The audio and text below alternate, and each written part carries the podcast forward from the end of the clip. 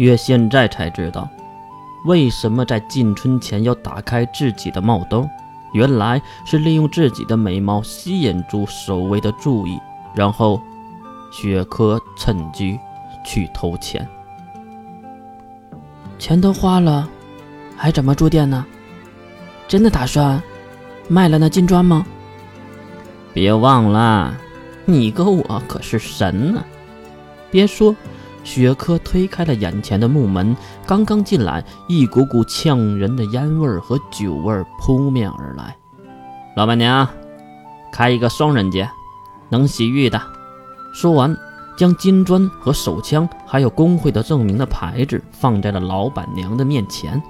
老板娘脸上马上露出了笑容：“呵呵，我们最欢迎猎人了。贾克，带客人去十七号房。”一个卷发的小男孩跑了过来，并夺过雪珂的行李，并指向另一边：“这边，请吧，烈焰大人。”雪珂也是一脸的豪横的样子，拉起月腰间的绳子，跟着卷发的小男孩走向了那边。这里就是您的房间，行李我给你放在这里了。洗浴就是房间后面的，是通用的热水，但是都是用隔断分开的。虽然能，嗯，隔开视线，但是您懂的。男孩看了一眼那月腰上的绳子，可是不隔音的。哈哈。男孩一溜烟的小跑离开了。雪珂也是走进了屋内。其实屋里什么都没有，就是一个双人床和一套小小的木质家具。你去先洗洗吧。雪珂脱下了上衣。在行李中拿出了笔和纸，坐在屋里唯一的桌子上写着什么。哦，那我先去洗了。脱掉衣服，推开后门，来到了所谓的热水池，其实就是用一些挡住上面的墙而已，把一个长形的水池隔开了。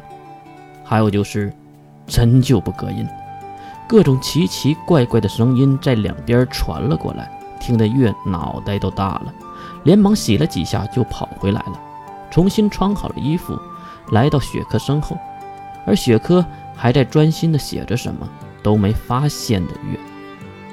哥，雪珂被月吓了一跳，不过发现是调皮的月，也就放心了下来。洗完了呀？哎呀，雪珂有些惊讶，可能是因为月衣冠不整的原因吧。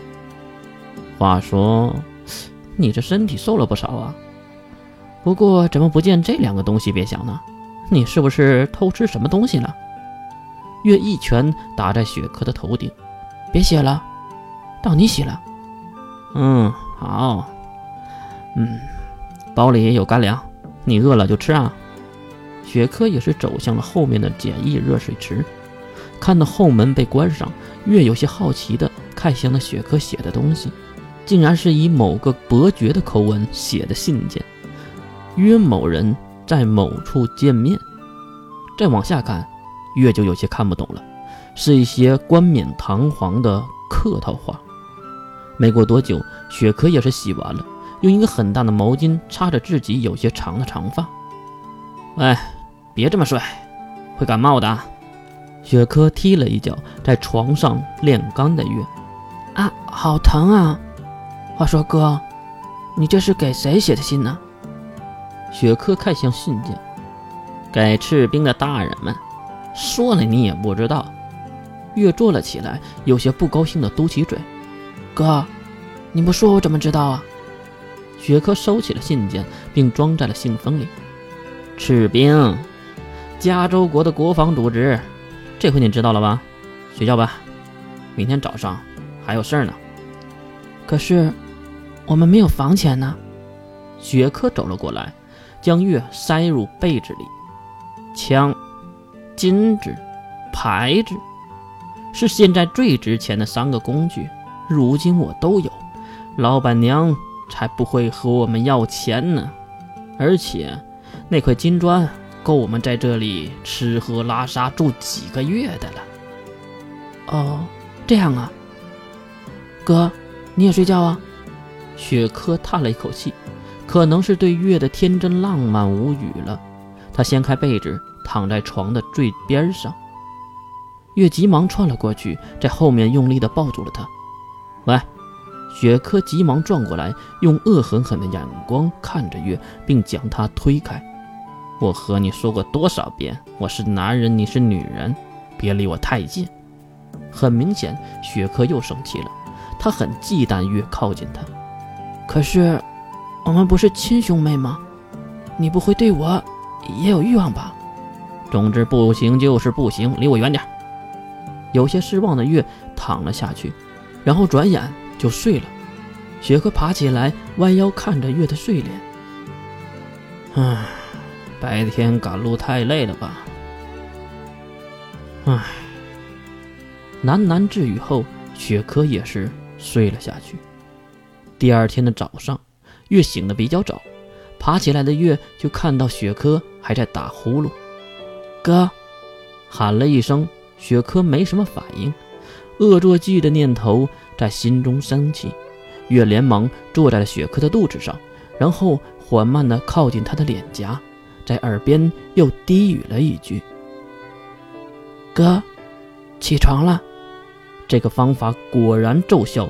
雪珂缓缓地睁开双眼，并盯着月看了老半天。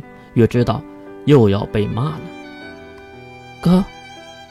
雪珂马上翻起身，将月压在身下，并按住了他的双手。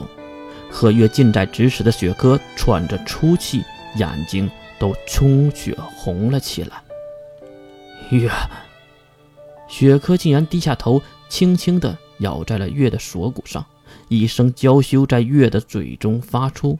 听到声音后，雪珂仿佛是疯狂了起来，连忙撕开月穿着的睡衣，将手。伸向月的胸前。练大人，早饭准备好了。